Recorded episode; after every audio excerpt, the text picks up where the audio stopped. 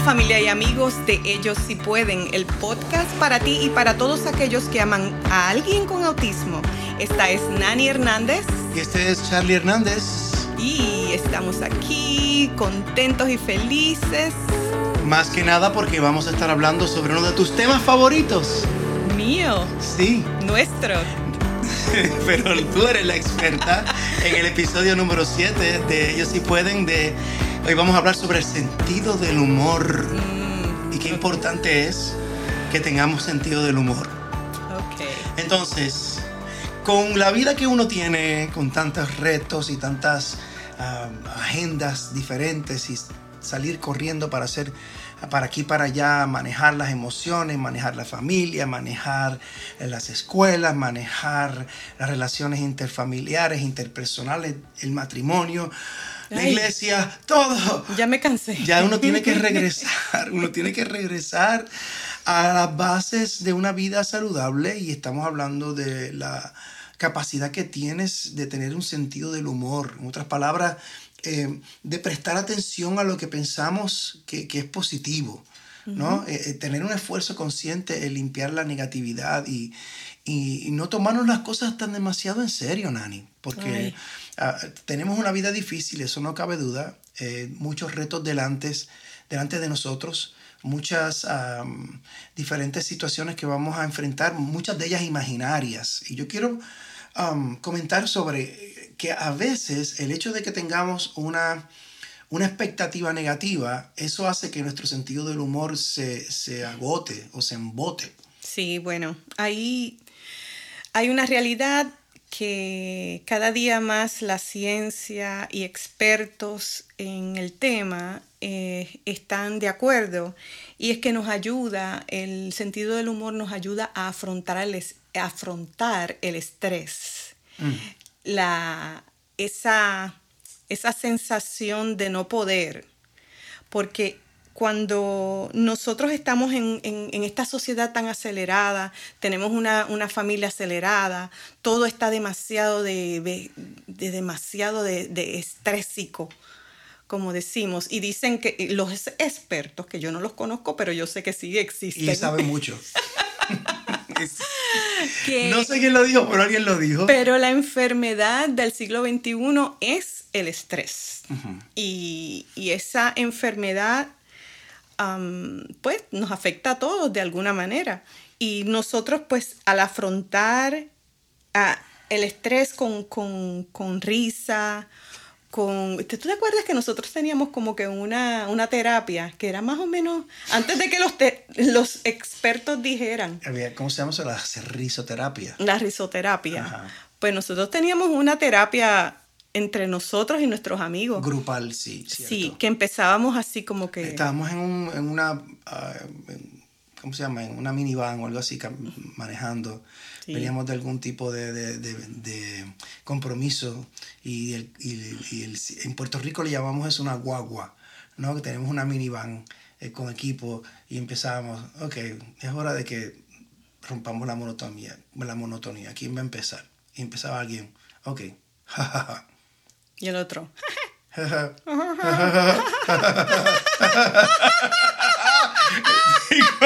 ya, ya. Nos va a dar el ataque aquí.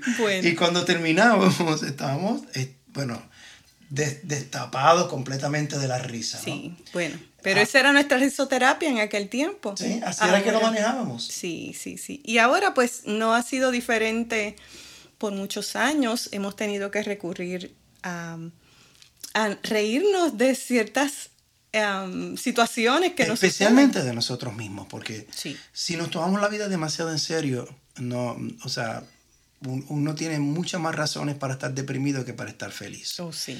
Pero se requiere de una intención, ah, de un esfuerzo real, de uno poder reírse de uno mismo, poder reírse de, de las circunstancias eh, no reírse de las personas, obviamente, porque igual que tú hablabas del estrés, el estrés es la enfermedad de este siglo, pero el estrés también conduce o, es una puerta grandísima para ir a la ansiedad. Y la ansiedad es ese, es, ese esfuerzo emocional que tú haces por tratar de resolver algo que está en el futuro con la energía de hoy.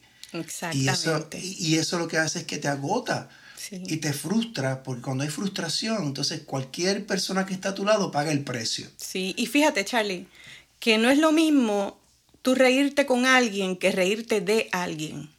Es muy diferente. Y hay veces que hay personas que, que cometen ese error.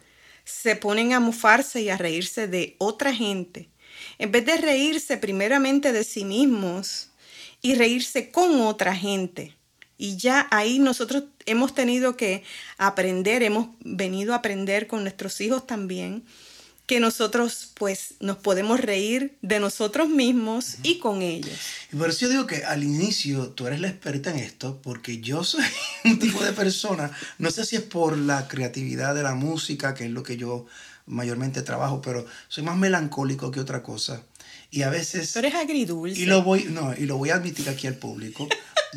A veces tú te ríes de cosas y yo pienso que te estás riendo de mí en vez de estar riéndote conmigo. Entonces, yo, yo respondo, no, no, me imagino que alguien de los, alguna pareja a lo mejor posiblemente se puede identificar con esto, porque yo veo que tú tienes un, un, motivo de risa y yo pienso que te estás riendo de mí, me reacciono con coraje y entonces tu sorpresa de verme tan molesto por algo que tú lo hiciste para que nos riéramos los dos, también te provoca a ti ira y molestia. Entonces. Estrés.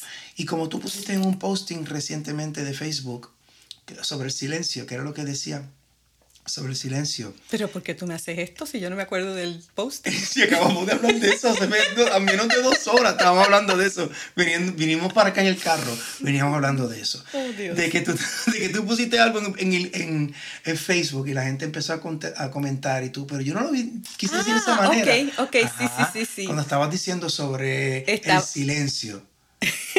que, ¿Cómo decía literalmente? A ver, ¿cómo decía?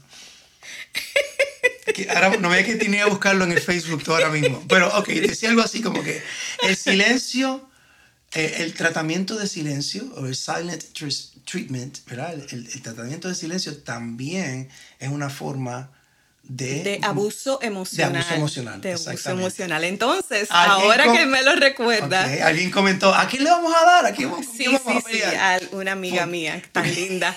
Ella siempre buscando defenderme. Y yo pensando, yo pensando posiblemente, ahora la gente piensa que yo te estoy dando una presión. No. Digo, silencio emocional. No, no, nada por el estilo. Ella encontró el pensamiento, lo encontró positivo, lo encontró interesante y real, porque realmente ah, cuando tú tienes coraje y tú no permites que el sentido del humor florezca entre ustedes dos, pues entonces te vas a ofender más fácilmente de las cosas, ¿no? Así es. Entonces, a mí, yo me he visto en esa posición muchas veces y, no entiendo que es ella que se quiere reír conmigo. Entonces es importante yo tomar la decisión de verlo como, primeramente, ella es parte de mi equipo, ella no es mi enemiga, ella es parte, somos un equipo en hacer esto y cada vez que tengamos la oportunidad de reírnos, eh, eh, eh, juntos y de nosotros mismos, eso nos va a permitir aliviar el estrés de manejar las, los retos de nuestros hijos, porque nosotros nos identificamos con eso y la angustia puede tomar lugar en vez de, de un segundo punto, Nani, que tiene mucho que ver con, con, con, la risa y con el sentido del humor, que es el agradecimiento. El agradecimiento es una cosa que tú tienes que practicar.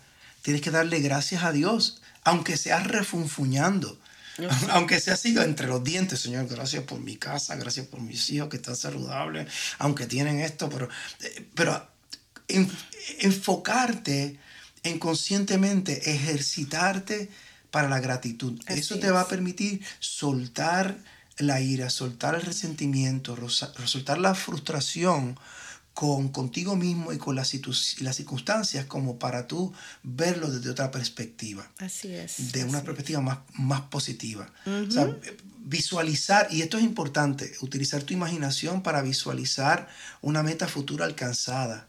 Eh, enfocarte en, en, una cualidad o de nosotros, de nuestra pareja, a pensar en la risa de nuestros hijos cuando están felices, porque a veces lo que vemos es eh, que no van al baño, que no comen bien, que hacen reguero, que hacen rabietas en supermercados. Entonces, pero se nos olvida que ellos tienen una risa preciosa, que, que, hay momentos, que, hay momentos en donde... a nosotros cosas de una forma hermosa. Sí, sí, sí. Y pues el, el, ser humano siempre tiende como que a lo negativo, ¿verdad? Pero sin embargo, fíjate, la risa y el buen humor atrae a la gente. Atrae. Tú quieres estar al lado de alguien que te haga reír. Tú no quieres a alguien que esté, pues, en, enfunchado, como decía mi abuela, y que te haga la vida más difícil. Y fíjate que la gente que tiene este, ese buen sentido del humor, están liberando lo que le llaman los científicos, unos neuroquímicos que se llaman endorfinas y serotonina, que son las, los neuroquímicos que tienen que ver con el placer y la felicidad. Y entonces, si tú estás llenándote de más estrés y, siendo más eh, negativo en, en situaciones que estás pasando, tú no estás ayudando a tu cuerpo, ahora estamos hablando químicamente, de tener esos neurotransmisores y que te ayuden a ti para la felicidad y para el placer. Wow, podemos ser más, más reales todavía. Dale. Y más abiertos. Dale. Justo en el momento que estamos grabando este podcast, Nani está atravesando uno de los momentos más difíciles en su vida física. Ah, ella tiene un nervio, eh, el nervio, porque no es un solo nervio, ¿verdad? No, más sí, creo que es uno. Un solo nervio que se llama el nervio ciático, que es un nervio que, bueno, los expertos que no sabemos quiénes son, pero están allá afuera, que nos digan lo que es. Es un nervio que corre a través de la espina dorsal y cuando está inflamado produce un dolor eh, espantoso. Entonces ella ha estado en las últimas dos semanas, eh, bueno, que a veces no se puede levantar. Y yo no dejo de sorprenderme como ah, mi esposa con el dolor tan horrible que tiene, que la ha visto en las lágrimas, apenas 15 o 20 minutos después que se acuesta en la cama, cuando empieza a hacer, se le empieza a ir un poquito, después de tener lágrimas en sus ojos, ya se le empieza a ir el, el dolor, en el momento puede inventarse algo gracioso eh, con nuestro hijo. Por ejemplo, si él hace algo que nosotros utilizamos una frase clave para, clave para decir que ha hecho algo, inapropiado, no lo voy a decir aquí, pero si algo que, que, que, es desagradable en otro contexto, pero nosotros le hemos, hemos usado una frase para, para hacerlo algo gracioso para nosotros. Ella lo dice, rompe con ese sentimiento que yo tengo de verla sufriendo, verme impotente de poder ayudarla, y eso crea una atmósfera donde podemos tener esperanza, Nani, para que haya cambio, ¿no? es importante introducir este tipo de frases cómicas en nuestras conversaciones. Nosotros como familia tenemos un, vocabulario que hemos heredado de Josué, particularmente nuestro hijo. Sí. Eh, por ejemplo, contamos un poco de Josué. No, no, no, ahora vamos a contar. Bueno, en nuestros, episodios anteriores, los que nos escuchan hoy por primera vez, y es importante que... Tiene que ir para atrás. Que regresen, sí, y escuchen nuestros primeros episodios y este, van a escuchar más de la, de la vida de cada uno de nuestros hijos. Pero Josué en particular se inventaba unas palabras, por ejemplo, eh, una, en, en, una ocasión eh, estaba sirviéndole comida a Nani y le estaba sirviendo una sopa, me parece, o algo así, y él empieza a gritar, no quiero que me den caldoto, no quiero el caldoto. Y nosotros, ¿qué rayos es el caldoto? Entonces no sabíamos lo que era, en otro, servíamos otro tipo de comida y no, no era eso en particular, hasta que Nani descubrió, no sé cómo, que el caldoto era sencillamente... El pellejo del pollo. Cuando usted hierve el pollo y el pellejo es blandito. Pero yo quiero decirte, tú lo dijiste demasiado bien, porque él lo que tenía eran como tres años más o menos y decía, no quelle caldoto. no quelle caldoto. Entonces, pues nosotros hemos aplicado esa palabra para otros usos por ejemplo, cuando tú tienes un poquito de grasa además. lo que le llamamos los chichos, pues esos son los caldotos. Lo que llamamos los rollitos que están alrededor de la panza, pues esos son los caldotos. Vamos a ponernos algo que nos tape los caldotos. Esos son ejemplos. Nuestros hijos inventan palabras, nuestros hijos tienen eh, eh, episodios y, situaciones que, que quizá en un momento dado te puede traer eh, frustración o, o, hasta dolor o llanto. Pero mientras aprendes a apreciar que eso que tu hijo trae es algo único, es algo que es irrepetible y lo valoras como tal. Y tú sabes que las cosas que tienen mucho valor son precisamente las cosas que son escasas. Por eso cuando hay poco material, como por ejemplo el oro o cosas como esas que son escasas, mientras más escasas son más valiosas. Entonces hay palabras, hay eventos, esas cositas hay que atesorarlas. Eh, otra cosa es importante, frecuentar, estar al lado de personas optimistas personas positivas, personas, búscate amigos que te hagan reír, amigos que, se rían contigo. ¿no? Ah, otra cosa es hacer juegos divertidos.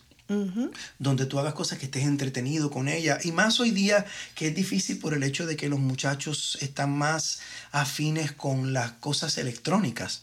Las cosas electrónicas pues generalmente pues son pasivas no te permiten interactuar con ellos.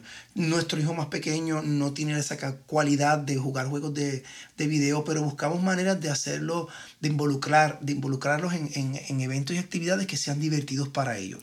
Uno de ellos fue el deporte, y vamos a hablar sobre eso más adelante, dependiente de los próximos capítulos, de cómo el deporte juega un papel crucial e importante. Eh, de hecho, hay, una, hay, un, hay un evento comiquísimo en los deportes con nuestra hija Laurita, que aunque era la niña más pequeña, era, era bien rabiosa, era bien, tenía un, un, carácter. Sí. Le tenían miedo. Todos los niños, ella, era la única niña y todos los varones le tenían miedo. Pero Laurita, Laurita con su excepcionalidad, eh, eh, bueno, es maravillosa. Todo esto para resumir, es importante reírnos mínimo tres veces al día para favorecer el hábito. Es importante que te rías de ti misma, de ti mismo. Comienza a practicar la gratitud, comienza a practicar el sentirte ah, ah, cómodo con la situación que estás viviendo. Y ríete de ti mismo, ríete de tus propias rabietas, ríete de tus propias crisis y eventualmente todos van a reír contigo. Por favor, déjanos tus comentarios en el encasillado y conéctate con nosotros en ellossipueden.com donde tendremos más información y recursos que te ayudarán a conocer más sobre el autismo. Suscríbete por favor a nuestro podcast para que reciban los próximos episodios de ellos si pueden y danos un like en tu plataforma de podcast favorita y déjanos un comentario que siempre, siempre los leemos todos. También estamos en Facebook, en Instagram, en Twitter, ah, en nuestra página vas a encontrar maneras de conectar con nosotros, nos pueden enviar mensajes por ahí también, ellos si pueden.com. Ahora no olvides bien que cuando tenemos fe en Dios y en nosotros mismos, ellos, sí pueden.